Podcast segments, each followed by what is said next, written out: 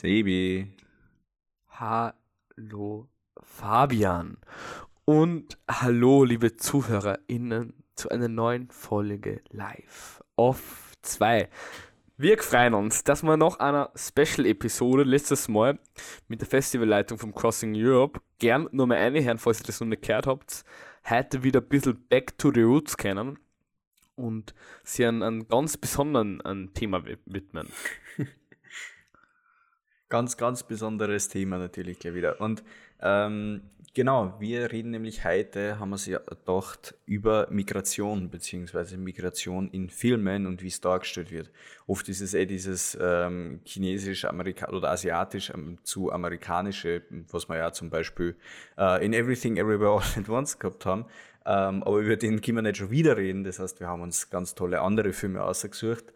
Und wir starten aber, weil wir Back to, Back to the Roots machen, gleich mal eine in Thank You Next. Und insofern sind wir ja gleich Back to the Roots, weil es funktioniert mal wieder nicht. Und ich habe in Sebi ähm, in der vorletzten Folge schon Sonne und Beton vorgeschlagen, dass er sich anschauen sollte war leider nirgends zum Finden und äh, hat es auch nirgendwo bei den Kinos gespielt. Deswegen haben wir uns gedacht, wir lassen es Crossing Europe nur mehr nachleben. Genau, und wir haben uns da den für uns, ich hoffe, das ist richtig für die Fabian, ähm, besten Film ähm, vom Crossing ausgesucht. Yes, yes. Ähm, nämlich 20.000 Bienenarten, wird man vielleicht übersetzen, oder 20.000 Spezien von, von Bienen. Fabian, dieser spanische Film, müsst du uns vielleicht mal den spanischen Namen zu besten geben. wow, das ist jetzt rude, das ist für das Outcalling. Um, ich, ich, weiß nicht, was 20.000 heißt, also sage ich 20.000 äh, Especies de abejas. De abejas, de, Espe, äh, ja, egal. Die Leute, die Spanisch kennen, werden mir jetzt auslachen und äh, ja. Äh, dafür darfst du jetzt den Inhalt zum Besten geben. Genau, also ähm, 20.000 Especies de Abejas ist ein Film von der Regisseurin Estibalis Uresalo Solago. Wie immer, richtig falsch ausgesprochen. Und ähm, in dem Film geht es über ein Mädchen, die heißt Lucia und die ist acht Jahre alt und die ist auf der Suche Lucia. nach. Lucia. Müsste es mit einem S machen. die, die, Dann klingt alles Spanisch. Spanisch. Espanol. Die Lucia ist quasi auf der Suche ähm, nach äh, sie selbst und ähm, sie ist gemeinsam mit ihrer Familie ähm, im Sommer in, in einem Dorf. Sie fahren quasi ähm, gemeinsam in Urlaub und fahren da zu den Eltern von ihrer Mama. Und sie merkt irgendwie, irgendwie fühlt sie sich in, in ihrem Körper nicht wohl und auch in ihrer ihre, ihre Rolle quasi als, als Mädchen. Wow, trifft es doch eigentlich ganz gut. Also es ist, es ist äh, so klassisch, oder ich will es jetzt nicht klassisch nennen, aber wie so oft äh, gibt es viele ähm, Filme am Crossing, Crossing Europe, die sich mit der LGBTQIA Plus Thematik behandeln. Diese fällt natürlich genauso in die, die Thematik ein äh, und ist aber definitiv einer der besseren. Wobei ich sagen muss, dass er jetzt vom Standpunkt her, ob er jetzt dann irgendeinen Unique Selling Point hat, gar nicht so arg, äh, wo man sagen kann, wegen dem sticht er jetzt aus der Masse heraus. Bis auf der Hauptpunkt, nämlich das Schauspiel und das nämlich von der, vom Hauptcharakter, nämlich einer Neunjährigen, was ab, absolut, absolut gestört ist. Also diese Performance derer zuzuschauen, sie hat bei der Berlinale dafür den silbernen Bär, glaube ich, heißt der Preis, äh. Genau. Völlig zu Recht. Ich, ich, weiß eigentlich gar nicht, wer da nur besser sein hätte sollen. Ähm, und ich wollte es ja gar nicht außerfinden, weil ich glaube, das wäre nur deprimierend gewesen, weil für mich kann ich sagen, das ist die, nicht nur die beste Kinderschauspiel-Performance in einem Film, die ich in meinem Leben gesehen habe, sondern würde eigentlich so weit gehen und sagen, das ist die beste schauspielerische Leistung, die ich in meinem Leben gesehen habe. Und das ist blew my mind. Und deswegen ist es gleich mal der beste Film vom, vom Crossing worden eigentlich. Genau, die, die Person, von, von der der Fabian da spricht, ist die Sophie Otero. Ähm, und sie ist vermutlich der Hauptgrund, warum der, warum der Film so gut ankommt, weil sie das extrem authentisch macht, diese innere Zerrissenheit. Jo. Und du merkst, dass da nicht nichts gespült wird. Also so. Der Film macht genau das, ähm, quasi was. Also, also es wird schon was gespült. Du, du merkst das nur nicht, weil es so gut gespült wird. Gen- genau das, genau das wollte ich sagen. Ähm, um, um unsere ZuhörerInnen ein bisschen reinzuholen, wie kann man sich diesen Film vorstellen? Also, er erinnert ein bisschen an, an falls, das, falls, falls den ein paar kennen, an, an Carla Simon hast, der, glaube ich, der, der Regisseur, ist ein, ist ein spanischer Regisseur, der mit, mit Alcaraz ähm, voriges Jahr sehr bekannt geworden ist. Ähm, wir haben über Alcaraz, glaube ich, sogar im Podcast in der Freistadt-Folge geredet. Gerne nur mal reinhören. Und an diesen Style erinnert der ganze Film so ein bisschen. Es wirkt so, als nahm man eine Kamera und stößt sie in der Familie ein. Er hat ein sehr langsames Pacing, darum mag er vielleicht von den einen oder anderen als sehr, vielleicht an manchen Punkten ein C empfunden werden. Ich- aber ich würde gar nicht sagen, dass er langsames Pacing hat. Ich würde nur sagen, er dauert sehr lang. Ja. Also, ich glaube, er hat eine Laufzeit von zwei Stunden oder zweieinhalb länger, Stunden. länger als zwei ist auf jeden Genau, Fall. 100, 100, 125, 125 Minuten. Und ich kann mich noch erinnern, nach, nach, nach dem Film hat es ein QA gegeben. Und ich glaube, die Regisseurin hat gesagt, dass sie am Anfang drei oder vier Stunden gehabt haben. Und es extrem schwierig war, ihn zu verkürzen. Also sie haben, sie hat erzählt, dass sie den Film 20, 30 Mal angeschaut haben und immer wieder Minuten, fünf Minuten weggekürzt haben, weil es, weil es ihnen so schwer gefallen ist. Und im Nachhinein denke ich mir auch, dass vielleicht so ein bisschen, so 20 Minuten hätte man gut nur wegnehmen können. Und dieser Eindruck, dieser sehr wuchtige Eindruck war trotzdem, war trotzdem blieben. Ja, Ähm, also ich, ich, da kann ich auf jeden Fall auch sagen, ich, ich, ich kenne halt eigentlich auch, oder ich weiß noch, konkret nach dem Film habe ich mir gedacht, okay, das ist schon, es wäre nicht so schwer gewesen, nur was wegzunehmen und dann wäre der Film wirklich nahezu, also er ist jetzt nahezu perfekt trotzdem, aber dann, dann hätte man wirklich perfekt machen können, wenn man so 15, 20 Minuten nur mal weggenommen hätte, aber das sollte man jetzt definitiv nicht davon abhalten, diesen Film anzuschauen. Äh, und ja, weil, weil, weil du Ah, jetzt habe ich vergessen, was ich sagen wollte. Du, du, hast, du hast vorher nur, nur einen Punkt gemacht. Ich glaube, was man über den Film ähm, sagen kann, ist, das, was ihm so richtig spannend macht, ist auch die Suche nach der eigenen Identität. Schon Mhm. mit, mit acht Jahren. Ähm, und auch diesen Bezug zur Realität, also außerhalb vom Film, weil die, die ähm, Regisseurin hat auch noch erzählt, sie haben da mit Familien zusammengearbeitet, die das quasi in echt erleben. Und er, er eröffnet eine Perspektive, die viel von uns gar nicht kennen, weil man mit sowas vielleicht weniger Kontakt hat oder wenn man an sowas noch nicht begegnet ist. Und ähm, deswegen ist es ein richtig schön gemachter Film, weil er ähm, auch kein Message draufdruckt, sondern wirklich ganz viel richtig schön wirken lässt. Voll. Ähm, äh, der, der Vergleich mit Alcaraz, auf das wollte ich nur eingehen. Ähm, warum, was haben diese beiden Filme, oder vor allem ich habe ja diese beiden Filme beide sehr gut gefunden. Du warst jetzt nicht der allergrößte Fan von Alcaraz. Ähm, sie haben was, wie du gesagt hast, wo die Kamera einfach eingestellt wird. Sie wirkt zumindest so. Wir haben ja in der Beg äh, Anfangsszene, wir fangen ja mit einer Streitszene an, so viel Spoiler hier mal.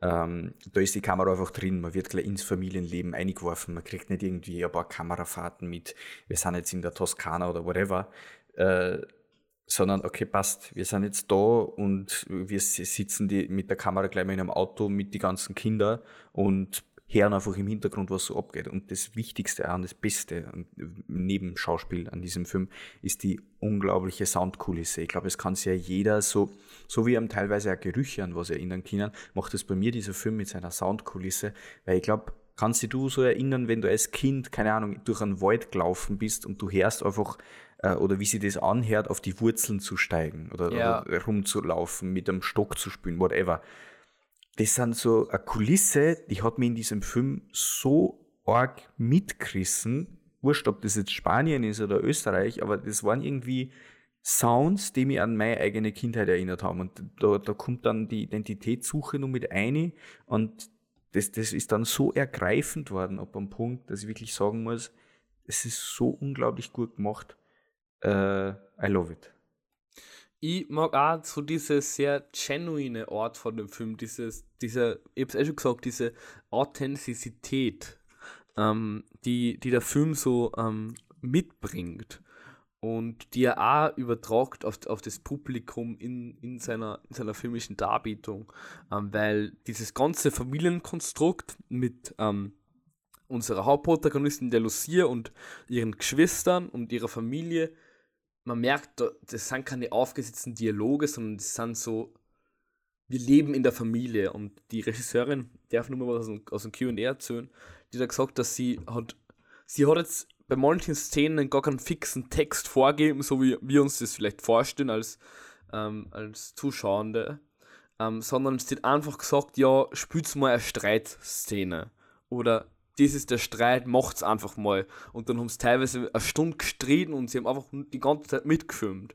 Und deswegen ist, ist er, glaube ich, auch so unglaublich echt worden und integer. Ja, also ich, ich, kann dem Ganzen gar nicht mehr, gar nicht mehr viel hinzufügen. Äh, ja, Crossing Europe war gut. also, bitte kurz deine Bewertung zu dem Film, Fabian, und nur deine letzten Abschlussworte zum Crossing. Also Crossing Europe, äh, mal wieder geil, wie jedes Jahr. Ähm, ich würde an der Stelle auch noch kurz erwähnen, äh, Bread and Salt, der polnische Gewinnerfilm, den auf jeden Fall auch noch, wenn man irgendwo entdeckt, anschauen. Ähm, ja, äh, die letzten Worte zu 20.000 Especias de Abejas. Ähm, fast perfekt. Also vor allem die Soundkulisse richtig geil und das Schauspiel wird man wird lange, lange nachhallen, genauso wie das generelle Gefühl. Also ich war wirklich auch fertig nach diesem Film. Das bin ich sehr, sehr selten, dass mich einer, äh, einer schafft, so emotional zu ergreifen. Ähm, das heißt, viereinhalb von fünf, dadurch, dass er zeitlich ein bisschen über die Ziellinie hinausgeschossen ist. Äh, aber ja. Von mir kriegt er auch 4,5 von 5 und ich kann da jetzt auch gar nicht mehr viel dazu sagen, sondern außer, dass halt das Crossing wieder richtig spannend war, richtig viel Geschichten erlebt und ähm, verschiedene Perspektiven äh, wahrgenommen durch die Geschichten und Filme, die man gemeinsam erlebt. Viele verschiedene Geschichten und Erzählungen gibt uns auch das äh, Thema Migration, über das wir heute reden wollen. Ähm, Fabian, was sind so deine ersten Gedanken zum Thema Migration im Film? Was kommt dir das als erstes in den Kopf? Was wünschst du dir da vom Film oder ähm, ähm, wie geht es so damit? Ich, ich glaube, das, was mir in Bezug auf Film, was eigentlich dann wieder auch nicht so viel mit Film zu tun hat, äh, in den Kopf kommt, ist so die, die jährliche Debatte, die in der Awards Season kommt, von wegen, wo ja zum Beispiel die Golden Globes dann einmal boykottiert worden sind, unter anderem. Ähm, und wo immer wieder auch kommt mit, okay, so viele Asian Americans eine, kriegen einen Award oder, es oder man hat jetzt bei der Michelle Yeoh im Zuge von Everything Everywhere All at Once zum Beispiel die ganze Zeit gehört, okay, sie ist die erste, die da und da einen Preis gewonnen hat, sie ist die erste ähm, äh, äh, asiatisch abstammende, die da und da einen Preis gewonnen hat. Also mir, mir fällt das irgendwie da so oft ein, ein die Debatte oder im Zuge dessen fällt mir dann auch ein Disney mit einem Plan, beziehungsweise eine Regelung vom, ja, ich sage jetzt einmal, zwanghaften Vogue sein, dass man so und so viel Leid einstellen muss, die dem und dem Spektrum betreffen, was wo ich grundsätzlich kein Fan davon bin, weil ich finde, dass es künstlerisch einschränkt. Ähm, aber trotzdem äh, lasst sich natürlich diskutieren. Mm, ja, das, das ist eigentlich das, was so mitschwingt in Filmen und äh, die Filmlandschaft wird da, glaube ich, auch wesentlich offener, beziehungsweise man merkt in letzter Zeit, es wird ja immer öfter diskutiert, aber wir haben deswegen auch, habe ich geschaut bei der Filmauswahl, dass wir einen Öderen mit der Thematik auch noch rausnehmen. Aber ich finde, man kriegt in letzter Zeit immer wieder so Geschichten mit und dass da auf jeden Fall, und was ich so für die Filme mitgekriegt habe, da berechtigterweise die Thematik oder das Trauma immer öfter ähm, aufgegriffen wird und eben verfilmt wird von eben, eben meistens dann auch RegisseurInnen, die asiatisch abstammend sind und dann oft äh, mit dem American Dream oder mit dem American Dream für eine Ötern nach Amerika gekommen sind. Ich glaube, dass das, ähm, also wie ich das so erlebe, Migration und Film ist natürlich, dass wir in ganz vielen Filmen die Migration behandeln, natürlich auch wieder die, so wie über die wir auch schon vorher geredet haben, diese große Identitätsfrage drin. Wo kehre ich hin? Was ist meine Heimat? Was macht diese unglaubliche Reise mit mir, ob es jetzt eine Flucht ist oder ob es jetzt und so eine quasi Arbeitsmigration ist, wie wir es ähm, ähm, in anderen verschiedenen Filmen haben, wie zum Beispiel in, in, in Minari, über den wir ähm, später noch reden werden. Da ist schon auch immer die große Frage, ähm, wer bin ich und ähm, was macht mich aus und wie ist es so als völlig Fremder, auch mit jetzt ähm, physische andere Erscheinungsmerkmale, sei das jetzt eine andere Hautfarbe oder quasi auch die andere Sprache, ähm, wie ist es dann in einer völlig ähm, fremden Welt zu sein? Und ich würde sagen, wir starten gleich mal mit, mit dem Film, den du auch schon quasi angeschnitten hast, äh, mit dem ältesten, ähm, der Joy Luck Club. Wirst du den für uns einmal zusammenfassen? Ich, ich kann es versuchen. Um, The Joy Luck Club uh, vom Regisseur Wayne Wang. Uh, Drehbuch ist von Amy Tan und Ronald Bass. Uh, und es geht um vier ältere Frauen, das sind eben alle chinesische Einwanderinnen und die leben jetzt dann, oder im Jetzt, wir sprechen von 1998 müsste es sein, wo er rausgekommen ist. Also wir sprechen von, von Jahrtausendwende quasi.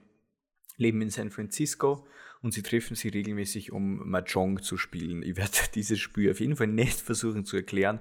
Es findet noch eine lange Debatte statt im Film selbst, was der Unterschied zwischen jüdischem Mahjong und chinesischem Mahjong ist. äh, ja, und sie treffen sich da immer wieder und äh, sie essen und erzählen sich Geschichten und was halt so abgeht. Und man kennt es eh so, meistens ist es so, dass es dann abgespaltene Communities sind, diese äh, Einwanderinnen. Und so, so in der Art, dieses Gefühl kriegt man da auf jeden Fall auch mit. Und jede dieser Frauen hat gleichzeitig eine erwachsene chinesisch-amerikanische Tochter, beziehungsweise halt eigentlich dann schon im, bei den meisten äh, vollstens amerikanische Tochter oder vollstens amerikanisch erzogene Tochter. Und der Film befasst sich dann mit allen gleich stark und auch ziemlich gleich lang und wechselt da quasi immer wieder Protagonistin und erzählt dann ähm, jeweils mit auch sehr viel Flashbacks die Vergangenheit der Frauen und untersucht so die ganzen kulturellen Konflikte und Beziehungen zwischen auch nicht nur Müttern und den Vätern, sondern auch hauptsächlich in Bezug auf Mutter-Tochter-Beziehung. Ja. Äh, ja, also es, es, wirkt so, heutzutage hätte man sowas wahrscheinlich als, als Miniserie angelegt. Voll. Und also, dann immer jeweils die Vergangenheit der Mutter, die aktuelle Zeit der Mutter und dann die aktuelle Zeit der Tochter erzählt und das dann immer so abgespalten. Und da ist halt alles jetzt einmal in einem Film mit gute zwei Stunden Lauflänge gequetscht.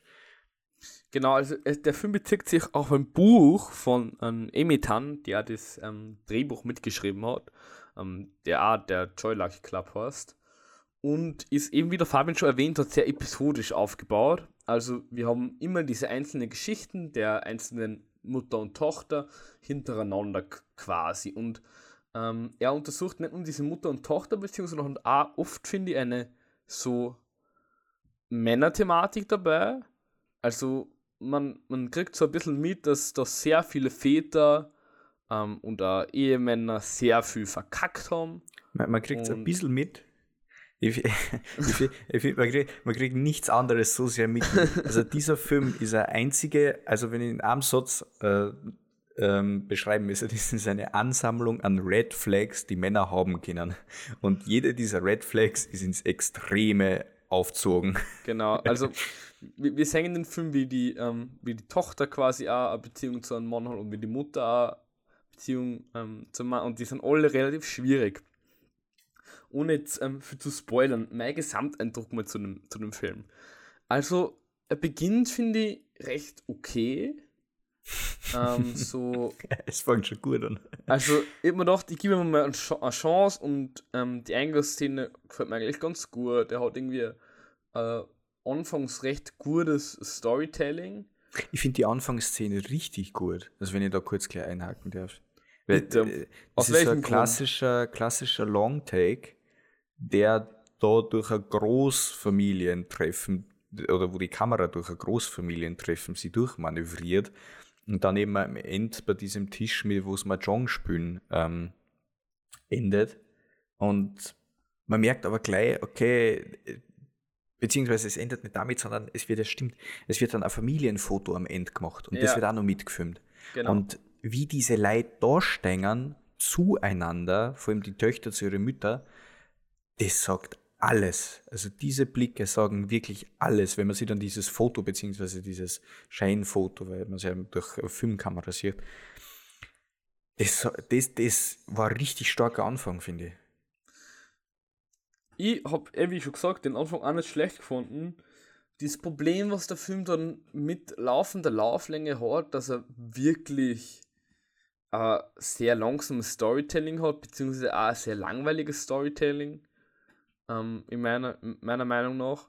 Er wird irgendwie dann in manchen, manchen Stimmen wieder sehr sentimental und auch, äh, es mischt dann auch immer wieder so ein Pathos in diese Mutter-Tochter-Beziehung und an gewissen Stellen fragt man sich einfach nur, wann ist es aus? Weil es wirklich, wirklich langweilig wird und die Beziehung von, den, von, von, den, von der Tochter zu ihrer Mama irgendwie teilweise dann wieder gut dargestellt wird, aber dann wieder irgendwie auch so, okay, jetzt tauchen wir wieder komplett in die Vergangenheit von der Mama ein und es ist wieder eine ganz andere Thematik und es würfelt sich alles ein bisschen durcheinander und irgendwann ist man einfach nur froh, wenn es vorbei ist. Ja. Ich meine, man kann jetzt auch wieder sagen, man ist dann froh, weil es vorbei ist, weil man wirklich grausliche Dinge mitkriegt. Voll. Aber es ist auf jeden Fall so, dass ja, bis auf die erste, der erste Longshot hat mir von der Kamera irgendwie auch nicht mehr so viel gefallen. Es, ist, es, es stürzt sich dann in so, ja, okay, was brauchen wir für die Szene? Passt, gut, wo können wir Kamera hinstellen? Passt, machen wir. Also so, so wirkt es ein bisschen, ohne dies, oder jetzt wirklich diskreditierend sein zu wollen. Aber es ist sehr praktisch gedachte Kamera. Ähm, wir haben den klassischen 90er Kitsch-Soundtrack dahinter. Ja. Bis er fast so ein bisschen Tradition, traditionelles Sound China mit einfließt. Hat, Soundtrack hat mich auch genervt, muss ich sagen. Ja, der war ab einem Zeitpunkt war er wirklich ein bisschen nervig.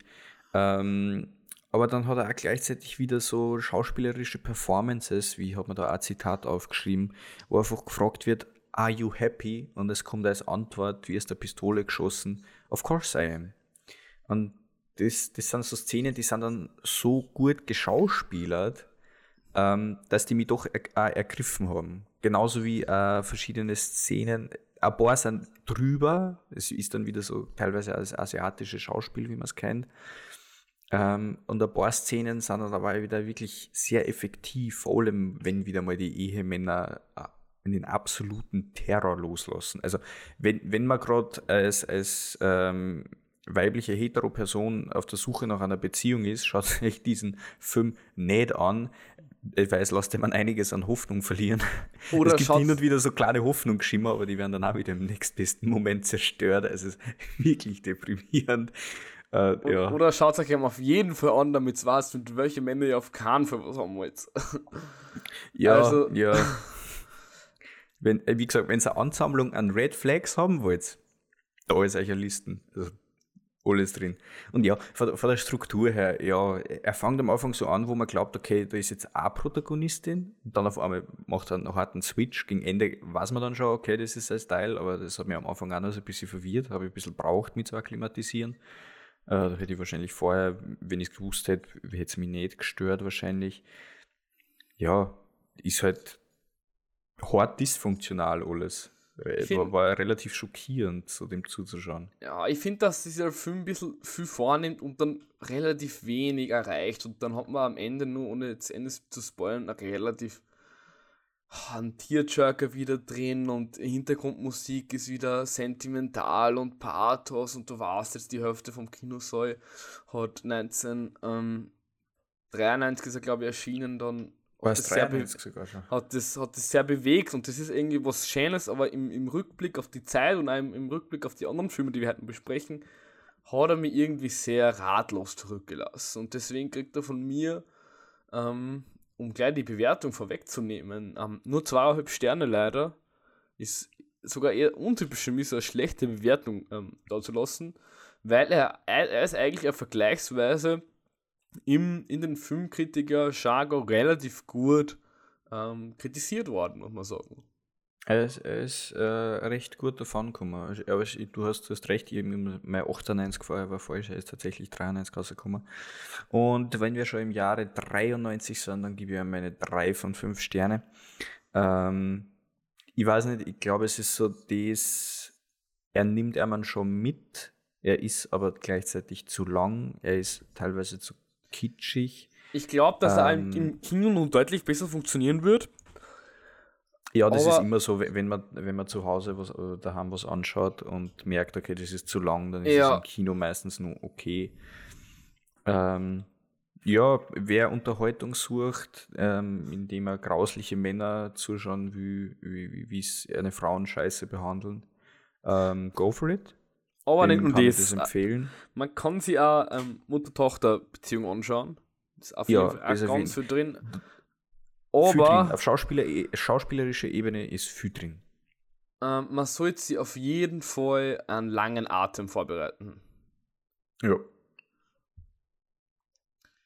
Passt. Ich würde sagen, damit hätten wir das soweit abgeschlossen. Und dann yep. haben wir mal unseren Anfang vor, oder gut, das war nicht der Anfang der Thematik natürlich, aber 93 war mal unser Anfang dieser ganzen Thematik. Mit was gehen wir denn weiter? Auf was hast du denn Lust, Fabian? Ich würde sagen, wir machen es einfach, einfach chronologisch weiter. Ich meine, wir, wir springen da jetzt äh, über 20 Jahre dann. Aber ich würde sagen, wir starten mit Minari weiter, oder? Okay, willst du da die Zusammenfassung von mir hören? Bitte, hau außer. Ist, ist immer besser als meine. Also, also Minari. Ist schon ein bisschen ein geheimnisvoller Name und ist ein Film von äh, Lee Isaac Chang. Chung Chang. Ähm, das, Dreh, das Drehbuch, sorry, that's racist.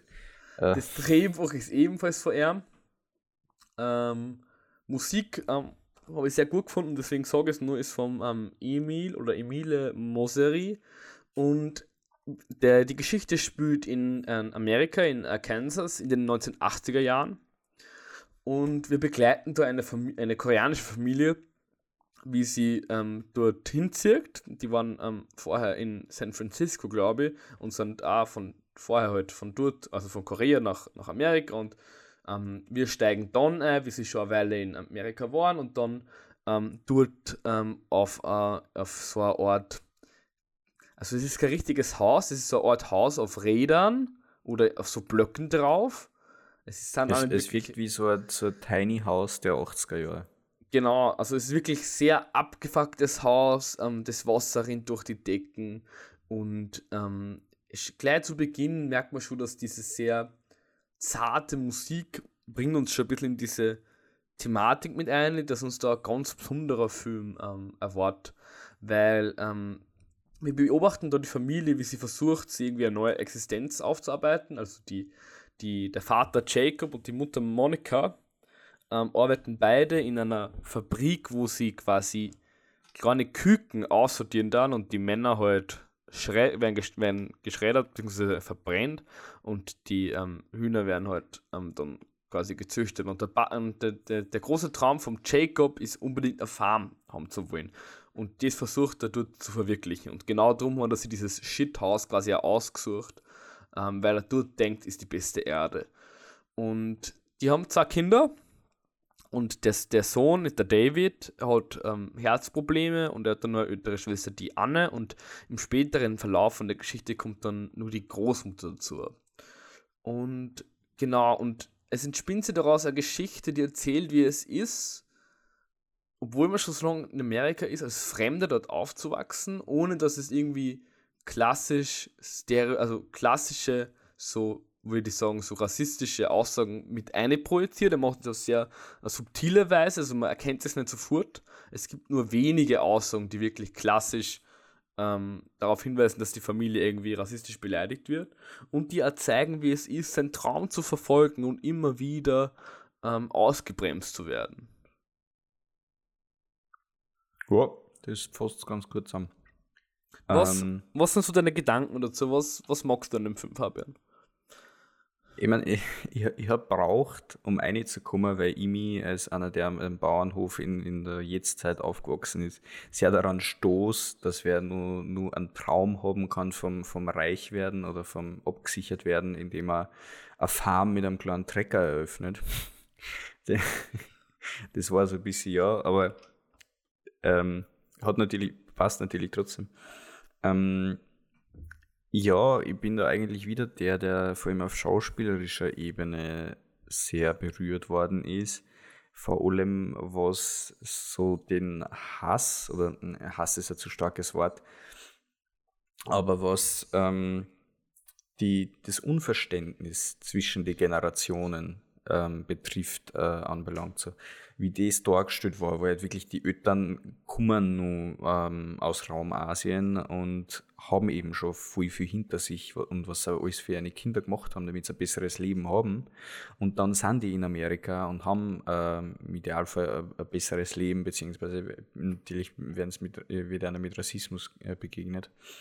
Ähm, aber trotzdem äh, verstehen die dann einfach Sachen nicht, wieso seine Eltern so machen oder wieso die teilweise so obsessiv mit Dingen reagieren oder wieso sie sich streiten und ja, und später kommt dann auch noch Großmutter ins Spiel und ähm, dann hat man das nur auf, auf nur weitere Ebene mit drin, wo es auch darum geht, okay, nein, ich will die Sprache nicht lernen von da, wo ich gerade bin oder ich bin zu alt für das, die Motivation nicht mehr dafür und dann, dann entsteht da nur eine Sprachbarriere und äh, ja, das macht, schafft so also Ambivalenz in die ganzen, in ganzen Beziehungen. Und das ist spannend zuzuschauen. Also, was, was ich in dem Film so gut gefunden habe, ist, dass es ein wirklich exzellentes Storytelling hat. Also, wir haben diese verschiedenen, diese verschiedenen Personen, die Kinder, also der David, unsere Schwester, ähm, Mama und Papa und die Großmutter und dann nur einen weirden Typen, der zur Farm kommt. Aber schaut euch den Film an, wisst ihr, was ich meine. Ähm, ich, ich würde jetzt, das ist jetzt voll schwer, können wir über diesen Typen nur irgendwie reden, ohne zu spoilern, weil ich, die, die, ist eine spannende Persönlichkeit. Ich habe mich teilweise gefragt, wieso ist er da, aber gleichzeitig war es auch so sinnvoll, dass er da ist. also ich glaube, wir, wir können auf jeden Fall dazu sagen, dieser Typ geht zum zum ähm, Jacob und bietet ihm an, bei der Farm zu helfen. Das ist, der, das ist die Rolle ähm, von einem Film und er ist so ein bisschen crazy. Es ist so dieser eine Mann im Dorf, den jeder komisch findet und keiner aber weiß so genau, was der macht. Aber gleichzeitig sehr religiös. Genau. Und was ich jetzt noch sagen wollte, halt zwar ein krass gutes Storytelling, weil jede dieser Personen hat irgendwie seine eigene Geschichte.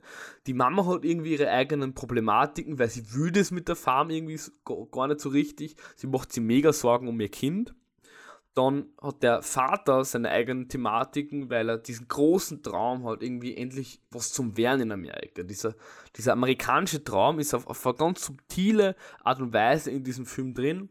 Dann haben wir nur ähm, die Großmutter, die sowieso mit allem überfordert ist, aber trotzdem irgendwie Zeit mit ihren Enkeln verbringen will, aber dann doch nicht in diese klassische Großmutterrolle hineinpasst. Dann haben wir den David, dessen Schauspieler hervorragend spielt, der mit sich selber überfordert ist. Jeder sagt ihm immer, er kann nichts, weil er die Herzkrankheit hat. Und dann haben wir unsere Schwester, die die ganze Zeit auf ihm aufpassen muss. Und dem, also äh, Minari gelingt es im Gegensatz zu ganz vielen anderen Filmen, dass man diese Storystränge nimmt und ineinander verwebt und so wirklich ein einzigartiges Bild entsteht, ohne dass man dafür Pathos hat. Aber es ist trotzdem, da, da wirkt ganz unterstützend nur eine richtig schöne ähm, Musik. Hört sich unbedingt den Soundtrack an, wir hauen an und zwar Lieder auf, auf die Playlist ähm, mit richtig guten Thematiken, mit der Frage, wie ist es als Familie woanders hinzuziehen und was bringt es mit sich. Dabei steht der Film gar nicht so diese kulturelle Frage, sondern eher die Familienthematik ist, ist, ist viel mehr im, im Vordergrund. Ja, das ist, ist die Konstellation macht es aus. Und das finde ich dann auch in der, in der Bildaufteilung oft wieder, so dass mehrere Fokuspunkte über, über die Kompositionen aufteilt sind. Und ist einfach schön anzuschauen. Man wird voll schön durchs Bild durchgeleitet, genauso wie man durch die Story durchgeleitet wird, äh, genauso wie man mit den Personen durchgeleitet wird, äh, wie man mit Soundtrack durchgeleitet wird. Und wenn ich jetzt einmal nur durchleiten sage, ist wahrscheinlich schon zu viel. Ja, er hat eine richtig schöne Cinematography. Also Ja, die, und die Landschaft, die. Kamera, also es ist wirklich. Der ganze Film wirkt manchmal so ein bisschen wie ein Gedicht und es passt alles aufeinander, es reimt sich und es fühlt sich gut an. Und Es reimt sich. Schön, schöne Worte. er hat zwar quasi, ähm, ich würde sagen, ein langsames Pacing und trotzdem hat er sich für mich nicht zäh angefühlt. Ja. Weil wir irgendwie wissen, wie was passiert mit der Familie. Und es gibt dann auch noch verschiedene Ereignisse, die richtig auch noch Emotionen mit einbringen. Und das ist äh, richtig schön. Und irgendwann erfahrt man dann auch, was es, oder erfahrt man eigentlich relativ zu Beginn schon, was es mit der oder die Minari auf sich hat. Falls ihr das auch wissen wollt, was Minari überhaupt ist und warum der Film so heißt, dann schaut in den Film ein. Es ist wirklich sehenswert, war für die Oscars nominiert. Hat bei ähm, Sundance Festival ähm, den Award gewonnen von der Jury und vom Publikum und ist wirklich sehenswert. Hat leider, ähm, ist während Corona rausgekommen, da nicht so viel Publikum ähm, gehabt, wie er eigentlich verdient gehabt hat. Ja.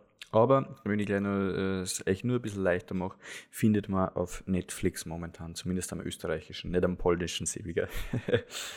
Genau. ähm, na gut, ähm, Endfazit von dir und Bewertung, Fabian. Bitte, danke. Ja, ich schaue gerade nebenbei noch so auf meine Notizen, aber ich glaube, ich habe alles gesagt. Yes.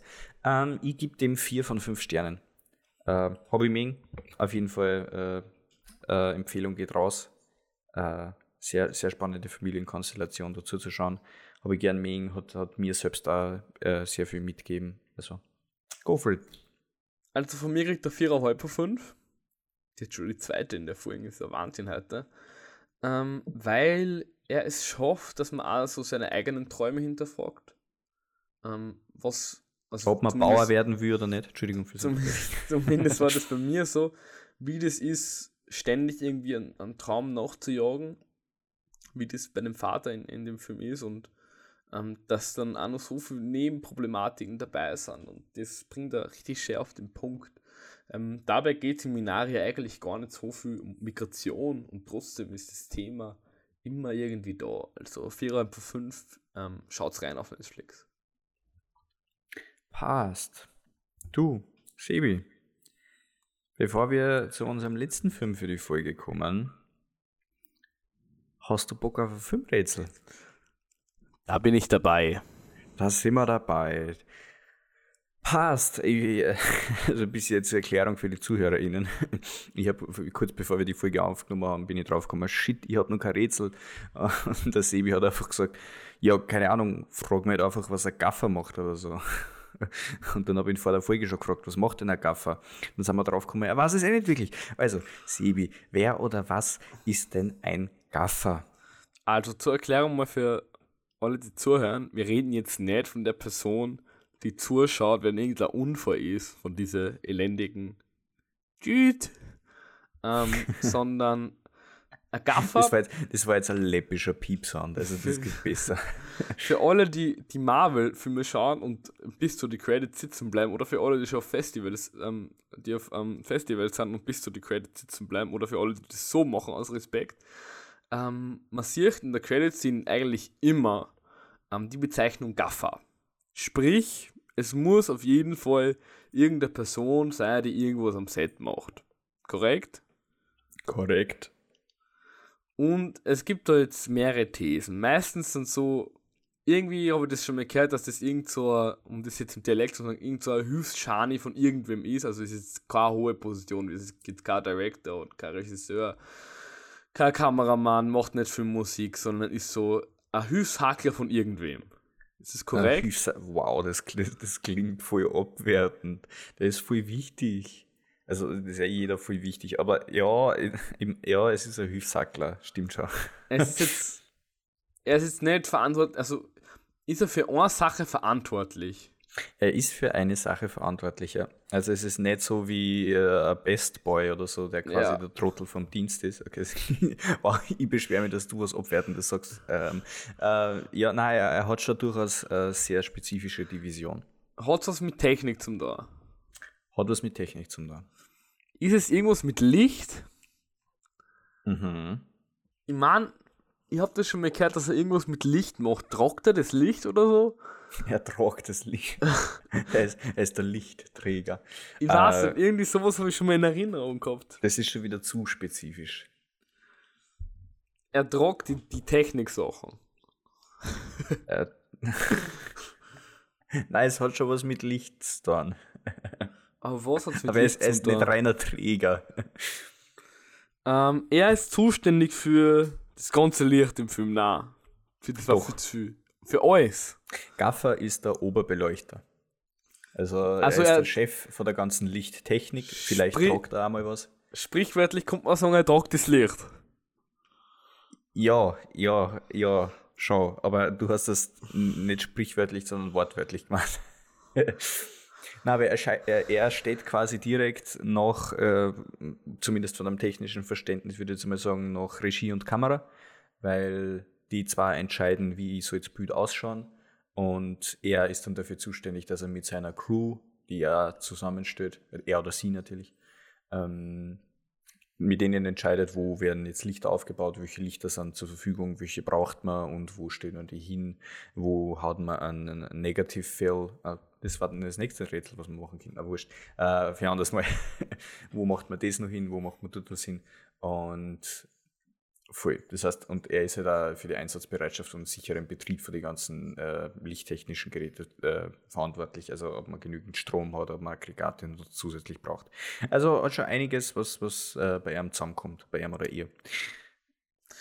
Eine Sache, die bei uns halt der Art zusammengekommen ist, sind verschiedene Lieder, die wir auch gleich auf unsere Playlist schmeißen können. Immer ähm, wieder gut wir haben da zwei Lieder von Minari, das heißt eines Big Country, das andere You'll Be Happy. Heißt auf jeden Fall meine, auch wenn ihr den Film nicht schauen werdet, ähm, auf, auf Spotify eine Portion Musik, auch in den Show Notes verlinkt. Hey, alle, alle, alle unsere ZuhörerInnen werden natürlich Filme schauen, die wir empfehlen werden. Also wie, wie, wie kannst du da nur dran denken, dass da jetzt nicht wer gleich äh, Netflix holt oder äh, auf Netflix schaut und sie das instant auf seine Watchlist haut, also bitte. Ja.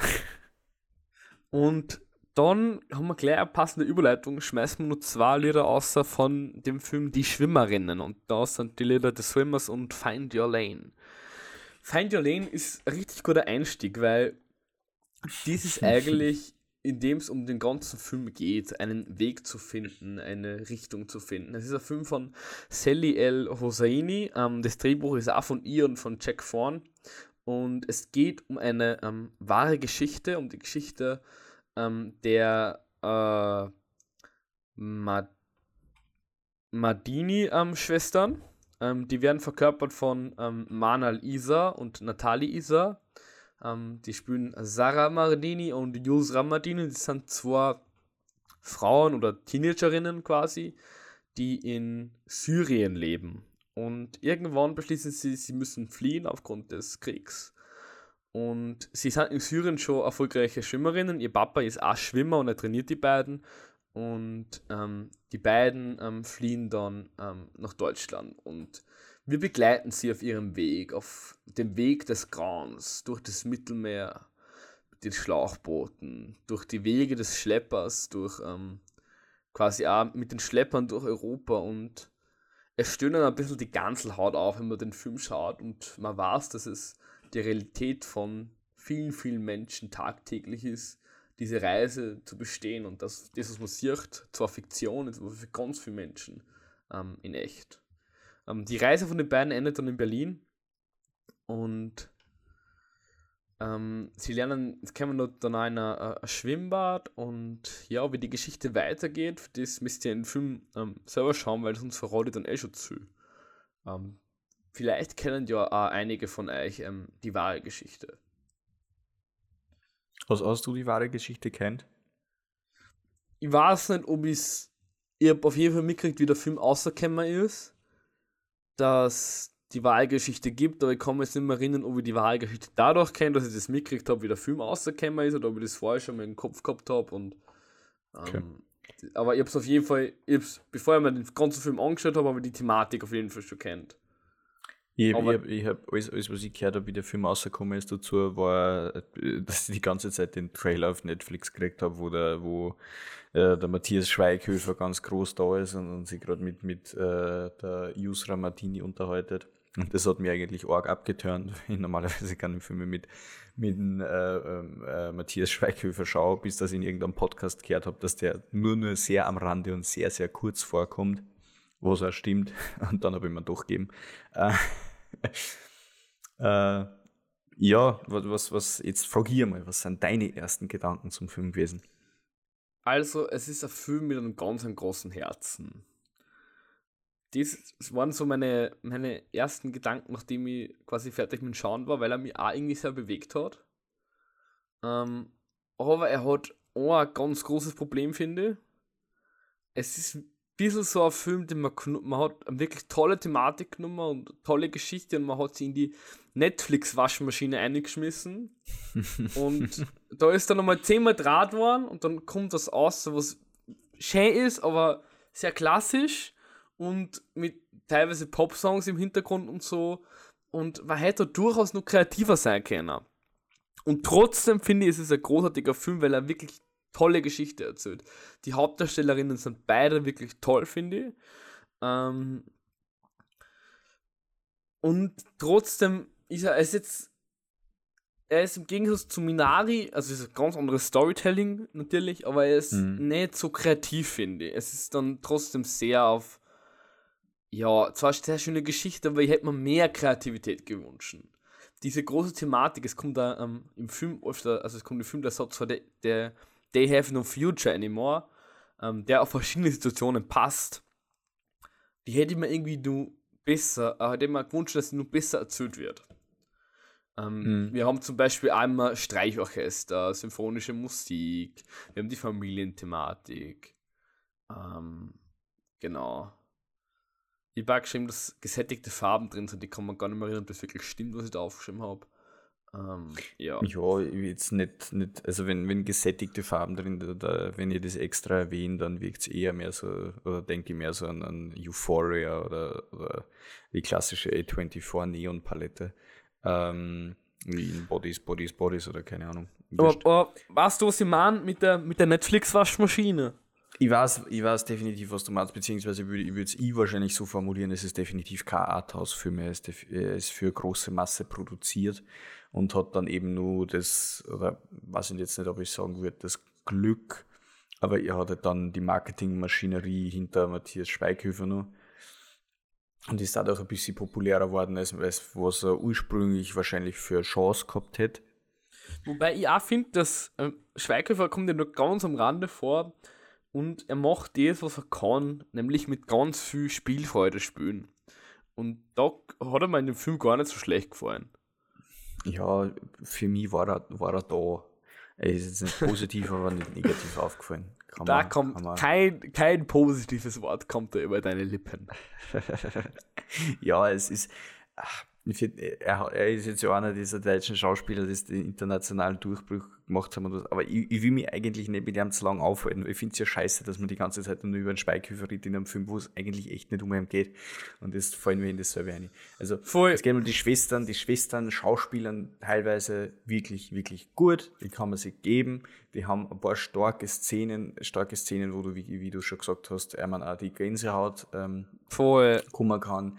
Ähm, ja, ist letztendlich trotzdem sehr klassisch erzählt, beziehungsweise dann wieder im Sinne auch nicht klassisch, weil er, er ist schon noch einer Drei-Akt-Struktur aufgebaut, aber irgendwie kommt dann nur mal ein zweiter Dreiakter später und das wirkt irgendwie dann doch einfach nur deplatziert und ist, ist, ist, ist ein bisschen un, unbeholfen. Und das stört mich so ein bisschen. Dadurch wirkt er dann auch ein wenig zu lang und er hat, ähm, er wird am Ende nochmal sehr, sehr kitschig und auch unrealistisch, aber ich würde jetzt nicht sagen, ob es ein Happy End ist oder nicht. Ähm, aber auf jeden Fall hat mich das Ende auch so ein bisschen gestört, beziehungsweise mich dann so, so zurückgelassen mit, ja, eh, hat mir jetzt in ein paar Situationen was gegeben, aber am Ende ist es ein Film, den ich dann, und jetzt ist schon eine Zeit aus, dass ich ihn gesehen habe, ähm, habe ich mittlerweile eigentlich auch schon wieder das meiste vergessen vergessen.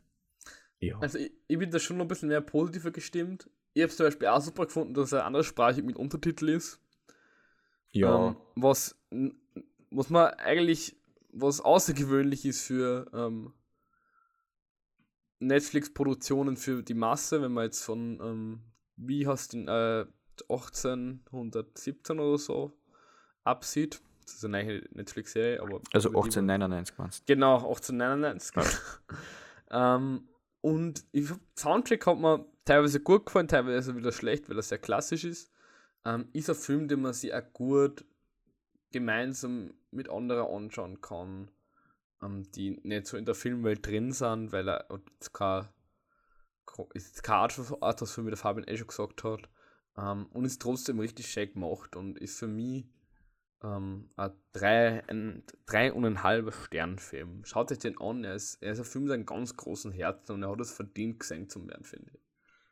Er ist, er ist für die, für die Thematik, ähm, fürs Publikum doch sehr verdaulich aufbereitet und das hat durchaus auch sein, äh, seine Berechtigung und ähm, hat bei mir direkt nachschauen schon auch Emotionen hinterlassen. Ich jetzt sehr, es hat jetzt so sehr negativ gelungen, mit was ich eben gesagt habe. Ähm, von mir kriegt er trotzdem drei Sterne, drei von fünf. Also es ist durchaus, durchaus auch empfehlenswert. Also man kann, man kann da mal reinschauen, wenn man sich so wie ich anfangs noch nicht sicher war, ähm, ob es es wirklich wert ist, den sie jetzt zu geben ähm, wenn jemand diese Thematik interessiert und man da so ein bisschen mehr, mehr eintauchen möchte, wortwörtlich, äh, dann ist es sicher keine verschwendete Zeit.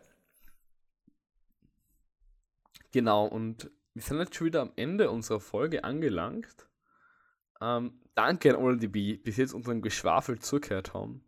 Und es gibt jetzt schon einen klaren Teaser auf die nächste Folge. Nämlich, Stimmt, wir, wir, wir, haben ausnahmsweise haben wir uns schon jetzt vor dieser Folge entschieden, was wir zur nächsten Folge machen. Ohne konkret zu sagen, was wir wirklich machen, ähm, ihr könnt ja ein bisschen raten, gebe ich den Fabian nämlich einen österreichischen Film mit in der Thank You Next Ausgabe. Das ist der sehr bekannte und berühmte Film ähm, Die Beste aller Welten. Ist verfügbar auf Flimit, ähm, ist eine österreichische Streaming-Plattform. Ähm, Wo übrigens, nur ganz kurz Crossing Europe Werbung, ich glaube es rennen, oder ist es schon Sport? Nein, ich glaube bis Ende Mai rennen nur, wenn die Folge rauskommt, hat es vielleicht noch ein, zwei Tage Zeit vom Crossing Europe Film auf Limit zu schauen. Genau. Ähm, ähm, hol sich da ruhig das ähm, Test-Abo einfach. Ich glaube, da gibt es eins, ich hoffe. Ähm, und, gut, ähm, gut Werbung gemacht. Hashtag No Werbung. ähm, und ähm, schaut sich die beste aller Welten an. Das ist ein Film von Adrian Golginger, sehr bekannter österreichischer Schauspieler. Äh, der Golginger. Da kennt man zum Jahr, Beispiel der Fuchs, der was genau. dieses, letztes Jahr, dieses Jahr rausgekommen Dieses Jahr, ähm, aus dem Jahr 2017 und ist er in der, in der Berlinale ähm, worden und hat den Campus Perspektive Preis gekriegt. Schaut euch den unbedingt an. Ich habe mir den damals in der Schule angeschaut und bin nur immer sehr beeindruckt von dem und ich werde mir den jetzt, glaube ich, auch nur mehr anschauen vor der um, nächsten Podcast-Folge. Viel Spaß damit. Ja, bin, bin dir, ich gespannt. Ah, dir viel Spaß damit. Fabian, ich habe große Erwartungen. Ja, ich jetzt auch. Ich habe jetzt schon nebenbei so äh, auf Letterboxd eingeschaut und die erste Rezension, die ich gelesen habe, war das ehrlichste Ich kann nimmer der Filmgeschichte. Also auf das freue ich mich jetzt auf jeden Fall. Ja. Wir und hoffen ja, auf ja, bitte, Fabian. Ich, ich, ich, bin gespannt. Es ist ja so zwischen uns die Diskrepanz und ich, ich kann mich immer erinnern, wie der Fuchs rausgekommen ist. Es ist im Programmkino, also im, im Movimento in Linz ein Zeitungsartikel ausdruckt gewesen, wo einfach ein Zitat vom Golging war: Ich bin ein bisschen ein Kitschmensch. Und wir kennen das ja, glaube ich, dass du auf Kitsch oft mehr ansprichst als ich. Also bin ich wirklich gespannt, was ich dann von ihm halten ja, doch, doch, doch, doch, doch. Also bevor wir hier in diese Kitsch-Diskussion reinkommen, beende ich lieber die Folge und wir hoffen, ihr kennt es auf jeden Fall nur noch dieser Folgen. Vergesst nicht, unterstützt euch ein lokales Programmkino. Geht ins Kino, schaut sich neue verschiedene Filme an, lasst euch auf was ein, schaut auf Instagram vorbei. Ähm, und ich darf euch jetzt nur wünschen, viel Spaß im Kino und ciao. Ciao, ciao, viel Spaß im Kino.